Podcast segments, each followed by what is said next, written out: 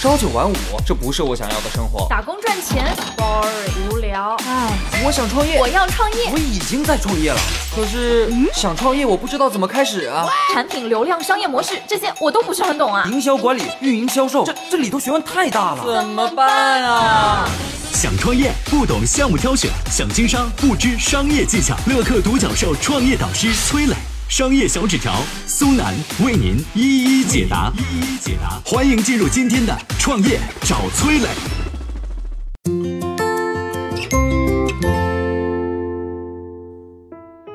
九零后创业者打造出一款互联网健身产品，如今获得上亿用户量。Keep 是一个怎样的手机软件？它又是怎么成长起来的？给创业者带来的启示又有哪些呢？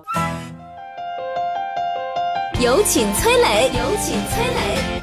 如果您关注健身，可能会听过 Keep 这款健身软件。Keep 面向的就是那些不愿意去健身房的小白用户。你只是在手机上打开 Keep 的软件，在任何时间、任何地点，都可以根据里边的教学视频运动起来。Keep 已经是健身领域用户量最大的软件了，目前用户数突破两个亿，月活跃用户数超过四千万。那它是怎么发展起来的呢？下面我们来谈谈 Keep 的创业故事。Keep 的创始人啊叫王宁，是个九零后，很年轻的小伙，长着张娃娃脸。为什么他们会做健身类的软件呢？原来呢，小伙在上大学的时候，个头不算高的他，体重达到了一百八十斤。有一天啊，他忽然发现一年前买的衣服自己都穿不上了。那还是在二零一三年，正在读大四的他，在一家互联网教育公司实习。为了减肥啊，王宁开始坚持跑步。但是跑了一个月，他发现啊，单纯跑步带来的减肥效果不明显。自己还在实习，又没啥钱去请教练，于是他就上网搜健身的信息。发现很多人都跟自己一样，健身都是从跑步开始，但很快就不知道怎么继续下去了。他就尝试各种减肥的方法，半年之后减了多少？五十斤。哎，同学们一看，半年竟然瘦了这么多，都来请教他是怎么做到的。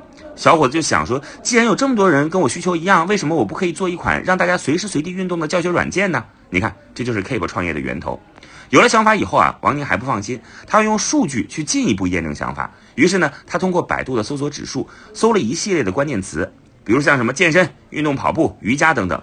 他发现，从二零一零年开始，搜索这些关键词的用户就呈现一个增长的趋势。这说明什么？人们越来越关注身体健康了。所以啊，创业者在有了一个创业想法的时候，要善于利用第三方数据去验证自己的想法。不管是专门的行业报告上面的数据，还是一些第三方的数据查询网站，总之，创业之前调研功夫要做到位，这样呢就避免自己走很多弯路。既然验证了想法，那就开干吧。二零一四年六月底，王宁大学毕业，他拉上了实习公司的产品经理，又拉了一个大学同学和一位朋友，四个人就做出了 Keep 的产品原型。那怎么去获取第一批种子用户呢？王宁在产品上线之前，就通过微博、微信、QQ 贴吧这些互联网平台，招募到了四千名喜欢健身又愿意去尝试新事物的用户，然后根据种子用户的反馈，不断的打磨迭代产品。同时啊，Keep 还在健身减肥用户聚集的社区百度贴吧里边的减肥这个专门的贴吧，以及豆瓣的减肥小组，传播了大量的原创的健身经验帖。你看啊，潜在用户在哪儿，你就应该到哪儿去获取它。二零一五年二月，Keep 产品一上线，就有很多人在谈论了。这个开始种子用户啊，只有四千人不到的这么一个产品，一年的时间就裂变了一千万的用户。所以在产品上线之前，一定要先找好自己的种子用户，根据他们的反馈先打磨好产品，然后再想着接下来的市场推广办法。另外呢，在做市场推广的时候，要善于利用内容去低成本的传播。比如像 Keep 就坚持输出优质的、对用户有价值的健身内容，和大量的用户建立联系。创业者可以利用好现在短视频平台，去输出对目标用户有价值的内容，建立你的品牌和用户之间的联系。当然呢，我还要建议一些啊有创业想法的大学生啊，那你们该怎么做呢？在创业之前，可以像王宁一样加入一家创业公司，去感受体验一下。王宁啊是在一家互联网教育公司积累过的，所以他在做 Keep 这款教别人减肥健身的产品的时候，才会更有感觉。在人生积累出创业成功的概率才会更大。那 Keep 接下来是怎么发展的呢？来，请商业小纸条跟大家聊一聊。嗨，大家好，我是崔磊。下拉手机屏幕，在节目简介里有我的个人微信号。朋友圈我会分享创业思考、商业观察，以及和支付宝、抖音等巨头合作的创业好项目，欢迎您来交流。我们的创业平台乐客独角兽已经汇聚了三万多名各行各业的创业者，欢迎您来寻找资源。有请商业小纸条，请商业小纸条。说说 Keep 接下来的发展，Keep 的产品形态和应用场景了解一下。Keep 抓住用户的关键一步呢，就是提供了傻瓜式的教程。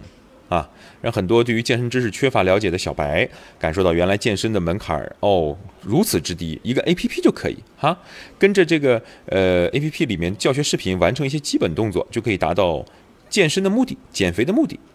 打开 Keep 的时候呢，映入眼睛的名字就有叫消灭小肚子、上班族减脂、臀部增肌等等，给人的感觉是这个软件儿哎挺适合我，上手容易啊，是吧？能让我达成目的啊，那就试一下呗。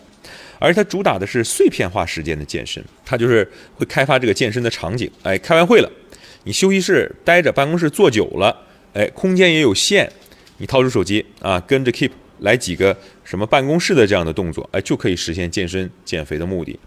那确实如此啊，很多人因为上班学习日程啊被安排的满满当当，很难抽出你说两个小时啊，大城市去个远一点健身房，来回交通再花掉一小时，三个小时去健身，哇，这谁受得了啊，是吧？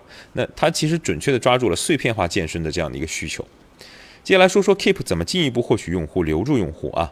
为了让用户坚持并喜欢在 Keep 上面跟着做运动，它为用户提供了一系列数据的记录、分享、评估功能，用相对啊数据化的方式，让用户们掌握自己的运动的这个进度、成果，跑多少公里啊，减了多少卡路里呀？诶，它给到你一个及时反馈，而且呢，传播当中也很多人完成一个成就之后想去炫耀啊，因为平时生活挺无聊的，没啥好炫的，你就炫一炫你你跑了多少这个路啊，燃烧多少卡路里，你可以把哎 Keep 做好的一个截图发到你的朋友圈去，其实也帮 Keep 起到了传播作用。呃，再来说啊，Keep 用户。它的这个注册用户说突破一千万的时候啊，呃，产品还形成了一个社区的一个功能。你看，当人聚集以后，可以有一部分呃社交的需求被应用啊，被开发出来啊。因为健身的人啊，喜欢找到同类人，喜欢跟同类人交流，对吧？那么 Keep 就有自己的一个社区的形态啊，大家互相激励也好，交流经验也好，找到志同道合的朋友也好。那因为形成了社区呢，就可以更加的呃形成自己用户之间的一种粘性，让大家都留在这个社区当中。最后来看 Keep 是怎么做品牌营销的。Keep 做过一组叫“这都算 Keep” 的宣传片，用十组生活场景来向这个观众传达运动无处不在啊，挤地铁啊，苍蝇拍打苍蝇啊，呃，抢买单啊，推推搡搡啊，这都算 Keep 啊，做了很有意思的宣传片啊，呃，这是一个，但这个当然不是最主要的啊，只是说人家这个思路。我们看抖音，它的口号叫什么？记录美好生活。快手叫什么？啊，记录和分享生活。哈，呃，两个软件越来越像了，他们的口号在不同的时期是不一样的，对吧？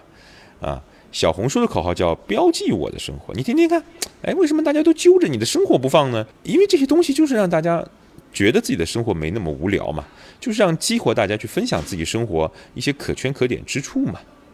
啊，Keep 的广告就是想先给用户打开一个突破口，消除普通人和运动之间的心理壁垒，告诉用户不要害怕运动，其实你每天都在运动，这是它的一组广告片在主打的一个思想。所以做产品呢，从 Keep 身上我们可以学到什么？我觉得减法啊，很多人做东西说这个也赚钱，那个也赚钱，这个功能也要，那个功能也要，不一定能做起来。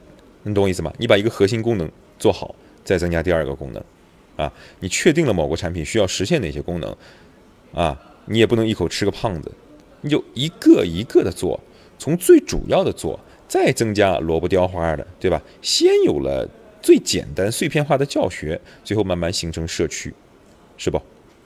产品不是说从娘胎出来就十八岁，从娘胎出来的时候就直接戴上博士帽，而是要一点一点，根据你核心功能做好以后收到的用户需求。慢慢演化，慢慢进步。我曾经呢跟很多创业者沟通过，发现创业者最大的痛点就是缺少资源、缺少链接。于是呢，我们创立了创业者社群“乐客独角兽”，现在啊已经有三万多人了。有人在这找到了创业机会，找到了客户、渠道商、投资人。下拉手机屏幕，在节目简介里边有我的个人微信号，我在社群等你。